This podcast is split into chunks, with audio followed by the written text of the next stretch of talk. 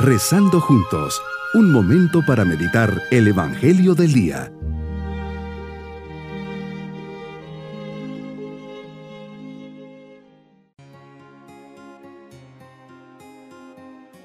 Me alegra saludarles en este día jueves de la 33 semana del tiempo ordinario. Preparemos nuestro interior para comenzar nuestra meditación. Señor, hoy quiero contemplar tu grandeza. Me basta pensar por un momento en la maravilla que esconde una montaña, en la variedad de sus colores y de sus plantas. Me sorprende el mar que dentro de sí oculta tantas maravillas en la variedad de sus especies. Veo, en fin, mi vida.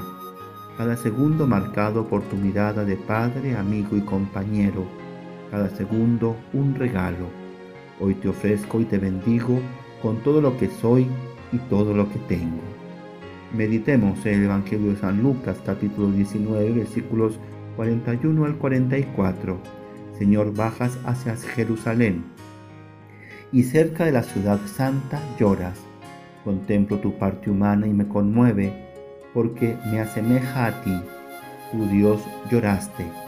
Pareciera imposible creer algo así, pero es lo que sucede en este acontecimiento. Me detengo a imaginar esta escena en la cual, en la cima de la montaña, hoy llamada Dominus Flevit, el Señor lloró. Mientras observas a Jerusalén, las lágrimas empañan tu vista, recorren tus mejillas y caen al piso un momento de dolor, de pena, te lamentas de la ciudad de Jerusalén. Aquí revelas el misterio más grande de Dios, su amor por la humanidad, por cada uno de nosotros. Pero ¿cuál es el motivo de este dolor? Es muy sencillo, la dureza de corazón de los hombres, que tendrá como desenlace la destrucción y la desgracia de esta ciudad, porque han rechazado al mensajero que les traía la paz con el corazón les dices, como nos dices hoy a nuestra sociedad, si en este día comprendieras tú lo que puede conducirte a la paz, pero eso está oculto a tus ojos. Al contemplarnos, Señor, hoy en este siglo, también lloras y nos dices nuevamente si comprendieras tú lo que puede conducirte a la paz. Y eso es lo que todos queremos, vivir en paz, con seguridad, sin miedos, y con libertad. Caminar por las calles sin el temor de ser asaltados, intimidados, extorsionados. Qué duro que después de 21 siglos también nosotros, Señor, lloramos la impotencia de no poder hacer nada. Lloramos contigo por la insensibilidad y, manipulación de los representantes de las naciones y organismos internacionales ante el sufrimiento de los demás junto al Papa Francisco hacemos nuestra su reflexión.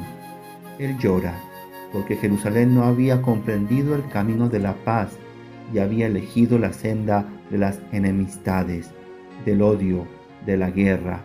Hoy Jesús está en el cielo, nos mira y vendrá entre nosotros, aquí sobre el altar. Pero también hoy Jesús llora, porque nosotros hemos preferido el camino de las guerras, la senda del odio, la senda de las enemistades. Todo esto se comprende aún más ahora que estamos cerca de la Navidad. Habrá luces, habrá fiesta, árboles luminosos, también pesebres, todo apariencia. El mundo sigue declarando la guerra. El mundo no ha comprendido la senda de la paz. Tú mismo les dices a, a tu ciudad santa, matarán a todos tus habitantes y no dejarán en ti piedra sobre piedra, porque no aprovechaste la oportunidad que Dios te daba. Me toca a mí, Señor, aprovechar esta oportunidad y ser instrumento de tu paz, llevar el bien a las personas y preocuparme por llevar tu mensaje de salvación a los hombres. Mi propósito en este día es aprovechar la oportunidad que Dios me da de ser constructor de paz, ser puente entre mis hermanos los hombres, Evitaré toda reacción violenta, prepotencia y cultivaré la bondad, la sencillez y la generosidad con las personas. Trataré de cambiar mi ambiente siendo positivo y optimista. Mis queridos niños, Jesús está muy triste pues ve a la ciudad de Jerusalén eligiendo la guerra, el odio y la violencia, y no le hace caso a las personas que quieren llevar la paz. Se siente impotente y llora. Consolemos a Jesús llevando paz, bondad entre mis, amigos y compañeros, evitando todo tipo de violencia y de palabras feas hacia amigos, compañeros y sobre todo hacia mis hermanos. Pidamos al Señor su bendición. Y la bendición de Dios Todopoderoso, Padre, Hijo y Espíritu Santo, descienda sobre todos nosotros. Bonito día. Hemos rezado junto con el Padre Denis Doren, Legionario de Cristo.